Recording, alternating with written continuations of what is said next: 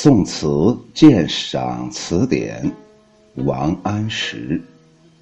浪淘沙令，浪淘沙令，王安石。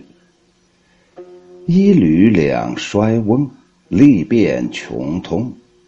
一为钓叟一耕臅。若是当时身不遇，老了英雄。汤武偶相逢，风虎云龙。兴亡只在谈笑中。直至如今千载后，谁与争功？伊吕指的是伊尹和吕尚。伊尹名字叫做挚，就是挚友的挚。哎，海右居士是我的一位挚友啊。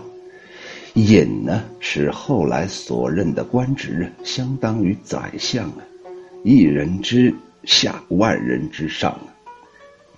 他是伊水旁的弃婴，所以就姓了伊了。后来居住在申地，就是现在河南的开封，在那块干啥呀？当农民嘛。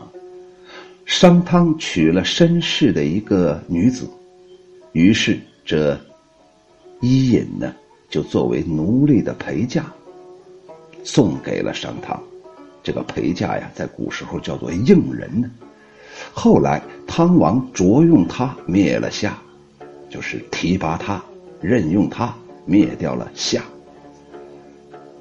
伊尹成为了商朝的开国功臣。另一位姓吕，叫吕尚，名字叫做子牙，姜子牙。他晚年在渭水河滨垂钓，遇到了周文王，受到了重用，辅佐武王灭掉了商国，封侯于齐，就是把齐国呀封给了他。衰翁指的就是老人呐，穷通穷指的是处境困窘，跟没钱没关系。通指的是处境顺利啊，当然了，跟没钱可能也有关系，没钱的时候也会很困窘啊。但是不单单是 money 的关系。钓叟钓鱼的老翁了，指的是吕尚了；耕臅指的是曾经为人耕地的伊尹呢。老了英雄。使英雄白白的老死，只一吕二人如果不遇到汤文二王，也就终老山野无所作为了。汤武汤指的是商汤王，商朝的创建者；武指的是周武王，姬发是周朝的建立者。风虎云龙，《易经》当中有“云从龙，风从虎”这样的句子，后来用。云和风比喻贤臣，用龙和虎比喻的是贤君呢。意思是明君和贤臣合作，犹如云从龙，风从虎，建邦兴国。兴王指的是兴国之王，就是开创基业的国君呢。这里指辅佐兴王的意思，就是因为刚才那两位辅佐那两位君主。兴了王业了，争是争论、比较的意思。伊尹和吕尚这两位老人呐，困窘和顺利的境遇全都经历过了。他俩一个是钓鱼翁，一个是奴仆。如果两位英雄遇不到英明的君主，最终也只能老死于山野之中。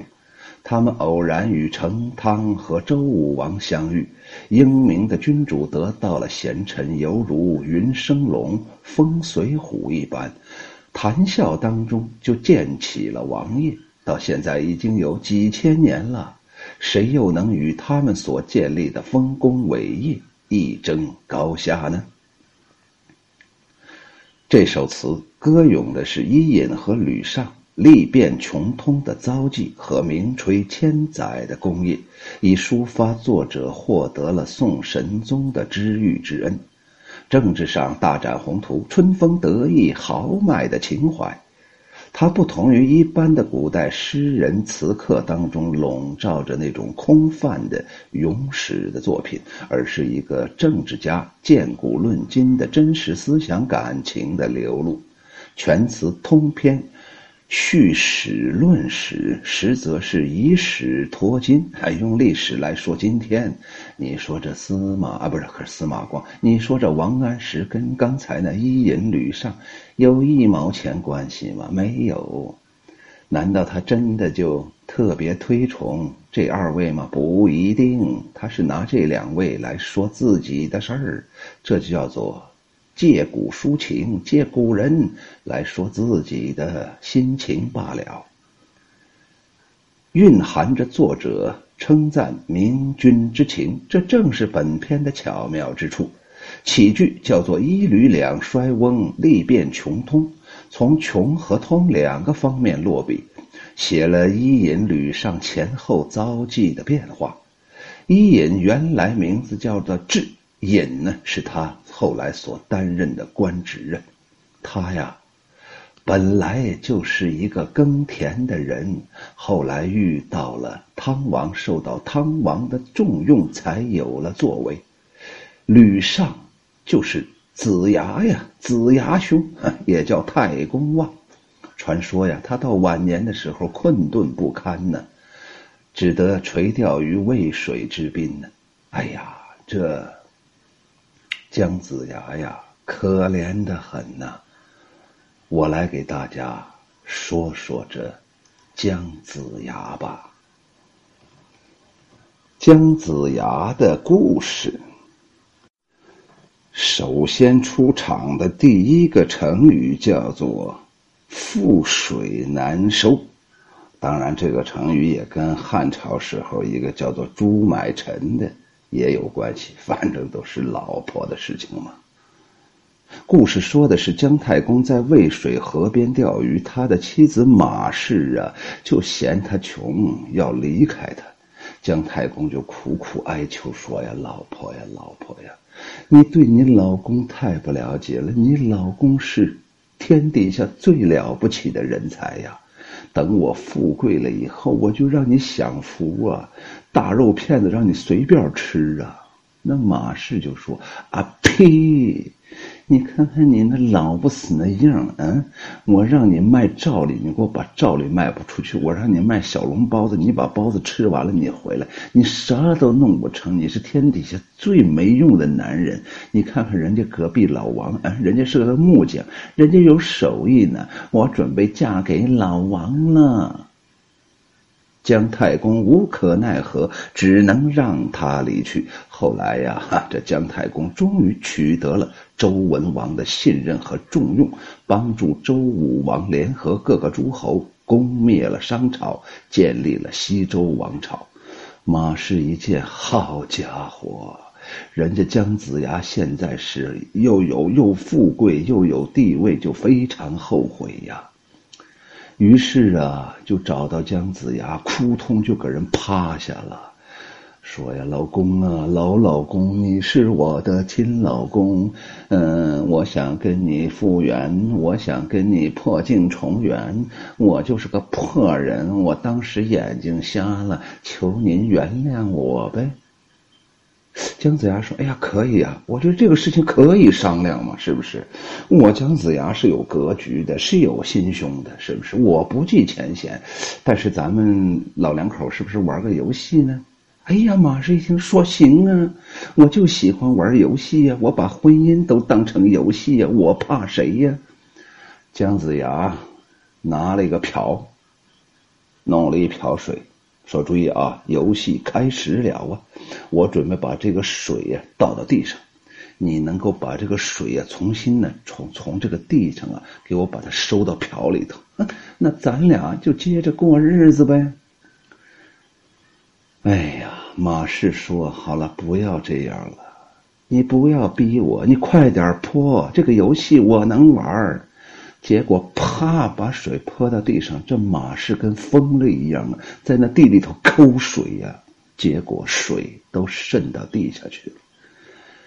姜子牙回头看看这马氏那龌龊的样子，微笑着潇洒的、大步流星的、一点不留恋的就走了。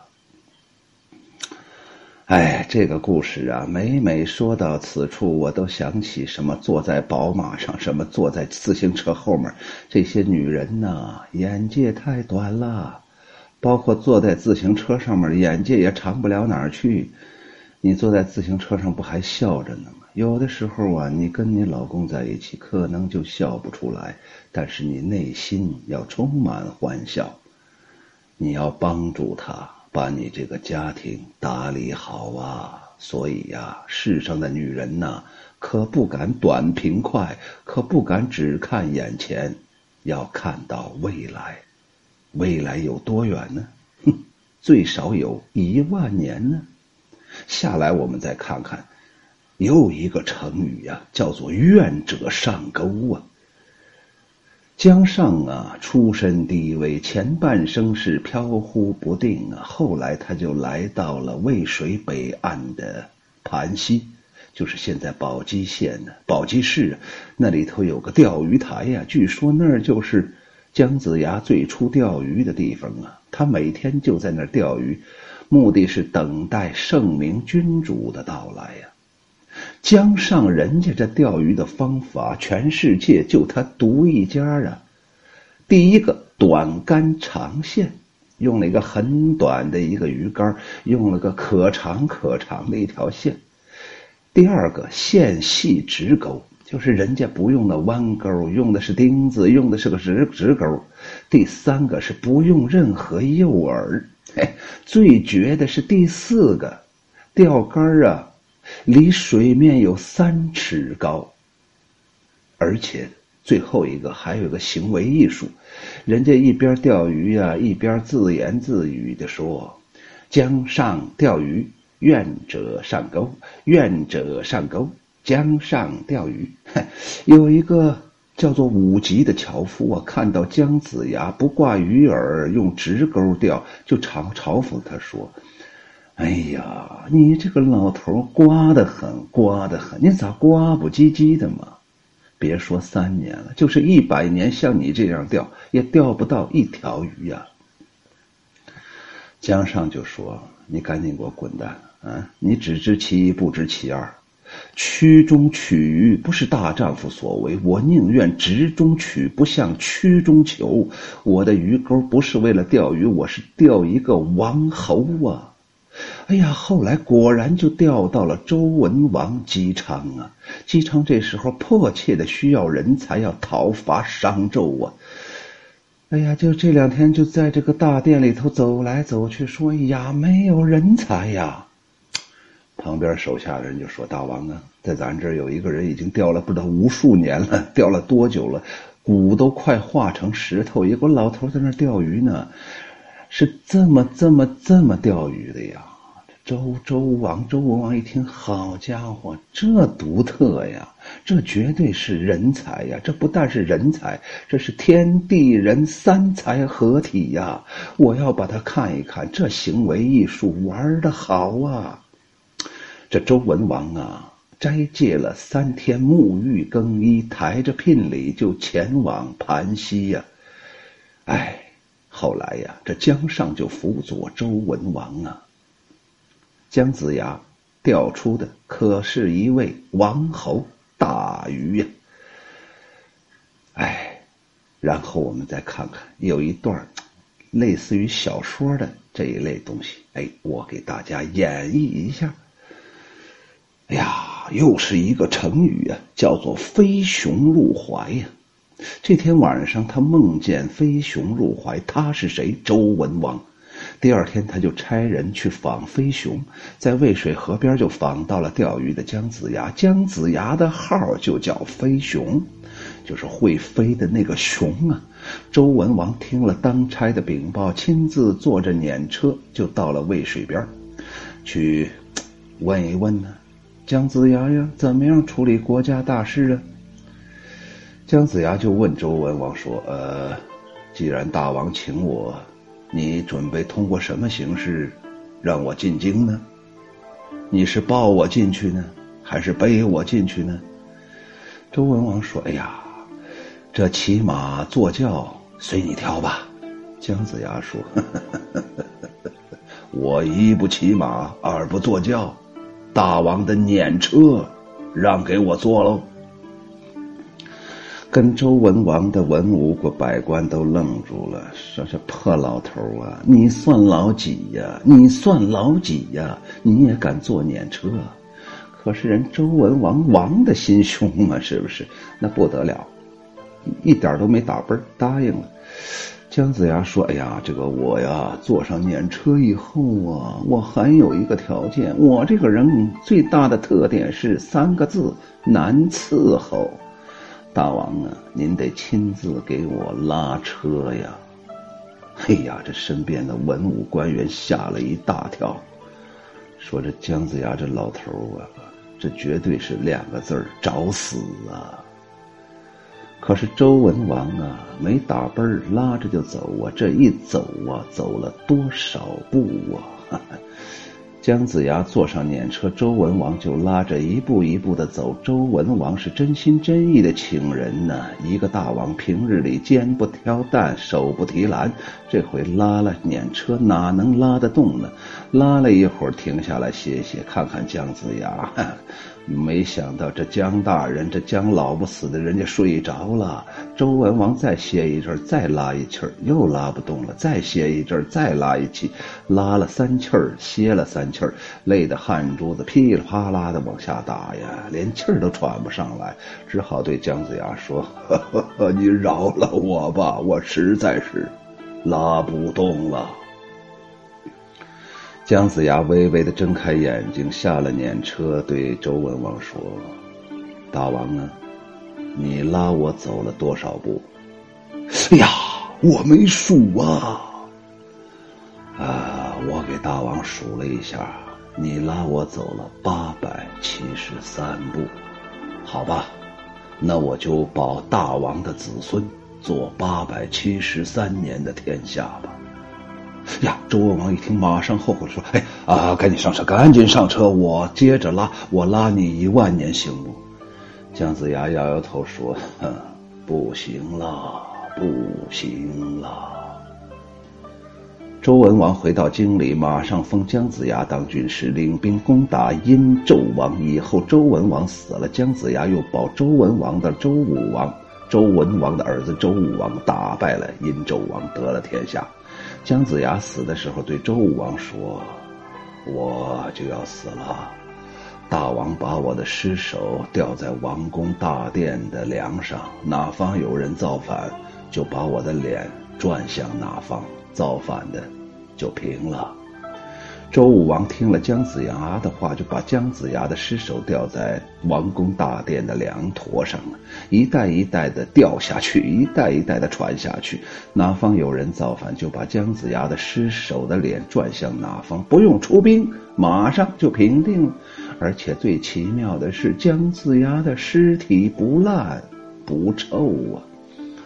到了八百七十三年，当时的大王怕他掉下来，就派人把他取下来。打开棺椁，才发现姜子牙的尸首烂了，从中飞出了十八只鸽子。所有的十八路诸侯都争相造反呢。这时候只能把姜子牙埋了，周朝灭亡了。这时候我们大家终于知道什么叫做放鸽子了吧？从这儿来的。好了，我们接着说诗吧。这个包袱，这个插曲儿，时间有点长了。好了，接着看，这一吕二人呢，经历也不是一帆风顺的。他们都是先穷后通，度过了困窘之后，才遇到了施展抱负的机会。所以说，他是历变穷通。吕尚显老的时候，年岁已经很老了，所以称作衰翁。封建时代的士人呢，由穷到通，总有一定的偶然因素、侥幸的成分。也就是说，能够由穷到通，毕竟是少数。此此处我说了一吕两衰翁，伊尹左汤的时候年老与否不知道。此事连累而及，那意思就是，哎，那因为姜子牙很老嘛。那我认为伊尹也应该很老嘛，如果他们没有遇到人家那两个大王，可能也就老了，就成了普通人了。你是不是英雄？反正都把你埋了。下一片，汤武偶相逢。这个偶啊，已经点明了君臣偶遇啊这种偶然性。可是，一旦能够愈合，那就会出现风虎云龙的局面的。哎，人世间呢，如果出现了圣明的君主，那么谈笑之间就轻而易举的完成了兴王道。建国家的大事业，一吕啊，人家这两个人，人家是有真本领，果然能够做出一番事业来，这样才能真正称得起是人才。因为这才是问题的实质所在呀。所以“兴亡”这一句，是全词当中很有分量的。结尾也是这一句的引申，说一吕不仅功功盖当世。而且超越圈千载呀，没有人能够与之匹敌呀。歌颂伊吕的不朽事业的背后，伊吕的遭遇到这个民主和建立工业，对于王安石来说，无疑是一股巨大的精神力量。他从中受到了鼓舞，增强了推行变法的决心和勇气。因为在他心目当中，他现在所遇到的这位宋神宗，那就是。真正的兴亡之人呐！浪淘沙令王安石，一吕两衰翁，力变穷通，一为钓叟一耕庸。若是当时身不遇，老了英雄。汤武偶相逢，风虎云龙，兴亡只在谈笑中。直至如今千载后。谁与争功？